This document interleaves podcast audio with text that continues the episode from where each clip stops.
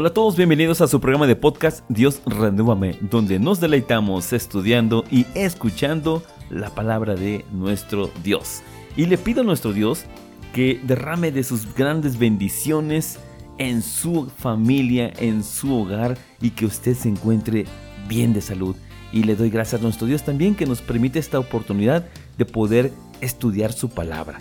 El tema de hoy lleva por título Enamórame más de ti. Un tema en el que aprenderemos a valorar el gran amor y paciencia que Dios tiene para con nosotros.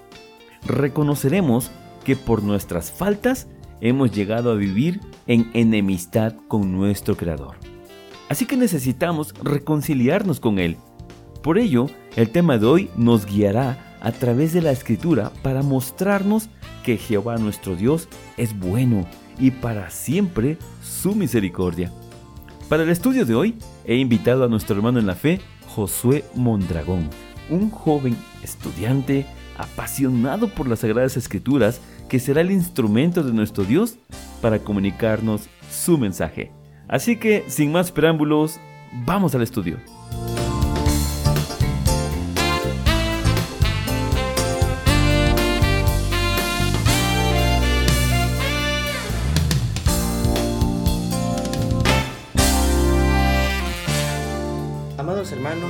De Cristo Jesús, pasa a vosotros. Agradezco a mi hermano por haberme invitado a este programa a que podamos conversar un poco de la palabra de nuestro Creador. Mis hermanos, antes de comenzar con este mensaje, voy a compartirles una alabanza que nuestro hermano Absalón Perosquía, ayuda de la iglesia de nuestro Dios, compartió con cada uno de nosotros.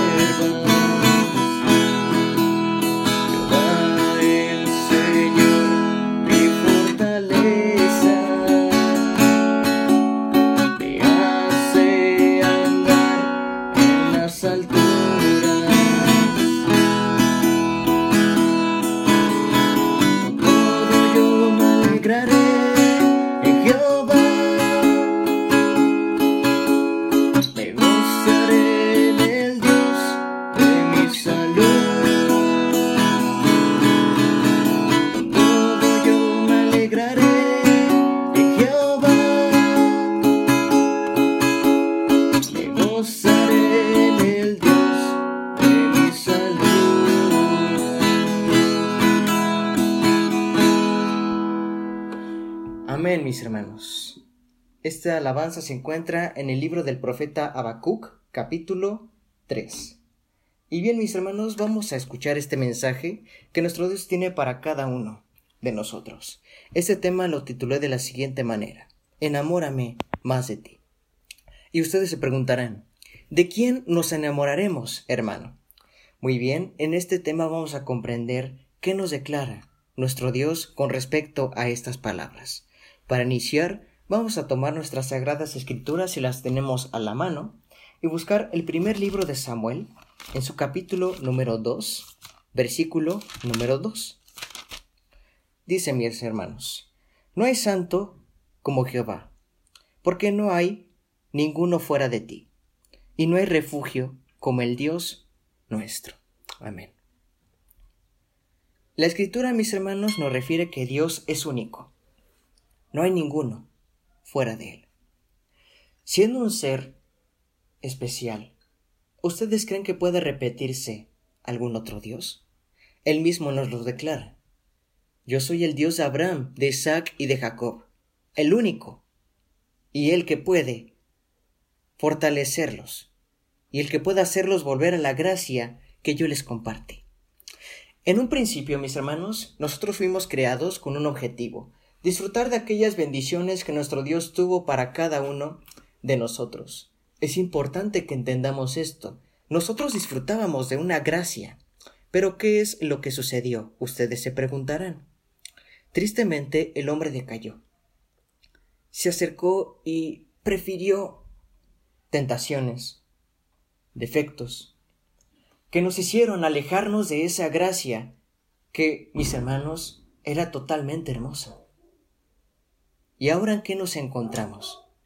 Tenemos que volver a tener esa amistad con nuestro Dios. Y hay que entender esto, que solo con aquel, con aquel que puede cambiar nuestras vidas, Jehová de los ejércitos. Hay una controversia con esto. ¿Cuál es el nombre de nuestro Dios? Es un tema que podemos tocar en sesiones posteriores, pero mis hermanos, en esta ocasión venimos a comprender esto. Nuestro Dios, mis hermanos, es un ser que yo estoy enterado de que es indescriptible, con palabras humanas, porque difícilmente podemos entender su naturaleza. Se nos es dicho que Dios no tuvo un principio y no tendrá un fin. Nosotros en nuestra naturaleza, ¿qué tomamos? Todas las cosas tienen un principio, todas las cosas tendrán un fin. ¿Y cuál es el caso de nuestro Dios? No tiene nuestra naturaleza. Él mismo creó estas leyes que nosotros conocemos. Y si nosotros fuimos creados con ellas como una base, difícilmente vamos a comprender lo celestial. Pero hay que darnos cuenta de que Él se da a entender un poco en las escrituras, se revela ante nosotros. Por ejemplo, ¿en qué situaciones? Nos encontramos manteniéndonos. Comprendemos que Él lo sabe todo, que es omnipotente. ¿Qué más es nuestro Dios? Está en todo lugar. Esto lo definimos como omnipresente. Pero algo más.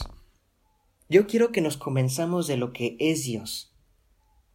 ¿Qué hace en nuestros corazones? ¿Será que solo quieres saber lo que hacemos en todo momento? ¿O quieres saber en dónde estamos en todo momento? Vamos a ver lo que nos dice el libro del profeta Esdras. Esdras, capítulo número 3. Vamos a verlo, mis hermanos. En nuestras sagradas escrituras. Esdras, capítulo número 3. Dice el versículo número 11. Y cantaban, alabando y confesando a Jehová y decían, porque es bueno, porque para siempre es su misericordia sobre Israel.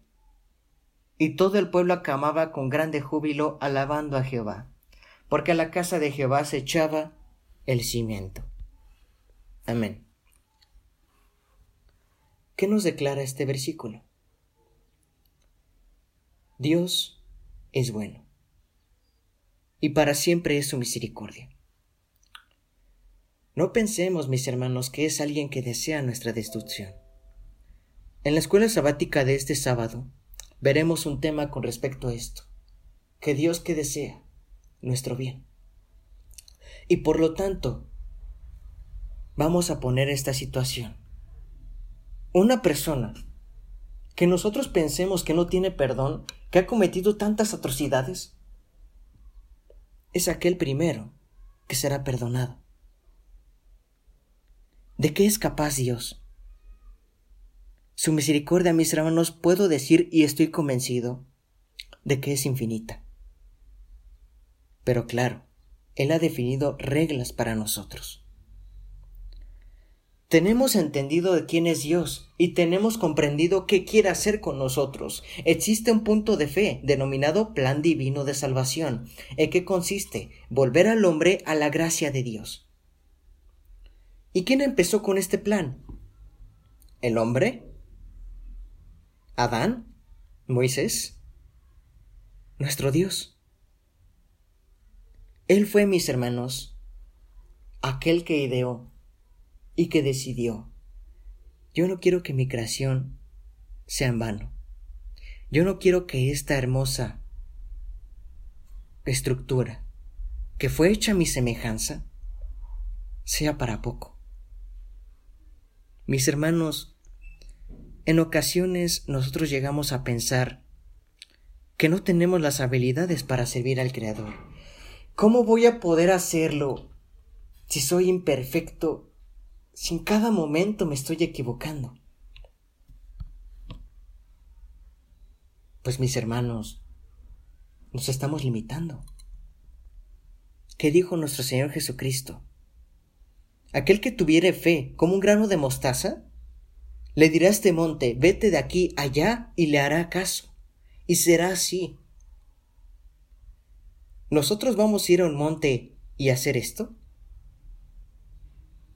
Nosotros vamos a aplicarlo en una situación que puede parecer imposible. Problemas y dificultades, tristezas, que nos pueden hacer, mis hermanos, incluso hacer decaer del camino de Dios. Pero ¿qué viene a compartir con cada uno de nosotros? Nos quiere demostrar algo que aquello que nosotros consideramos imposible, hay una solución. Dice el libro de los Salmos capítulo 19, verso 7. La ley de Jehová es sin defecto, no le sobra ni le falta, que convierte el alma. El testimonio de Jehová es fiel, que hace sabio al pequeño. Amén la ley de Jehová y lo que Él ha traído para nosotros es el medio por el cual nosotros podemos hacer maravillas. Cristo mismo tenía el Espíritu. Nosotros tenemos al Espíritu. Y mis hermanos,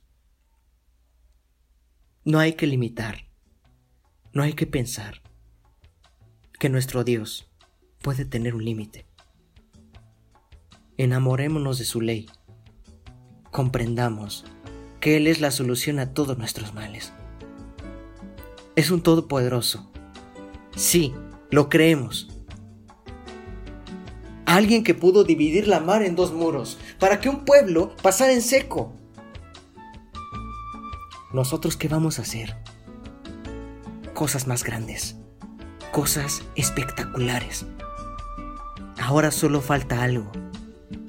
Tu decisión mi decisión, lo que nosotros decidamos. Que el Señor los bendiga grandemente, mis hermanos, y que podamos permanecer en el camino que Jehová trazó para cada uno de nosotros. Paz a vosotros.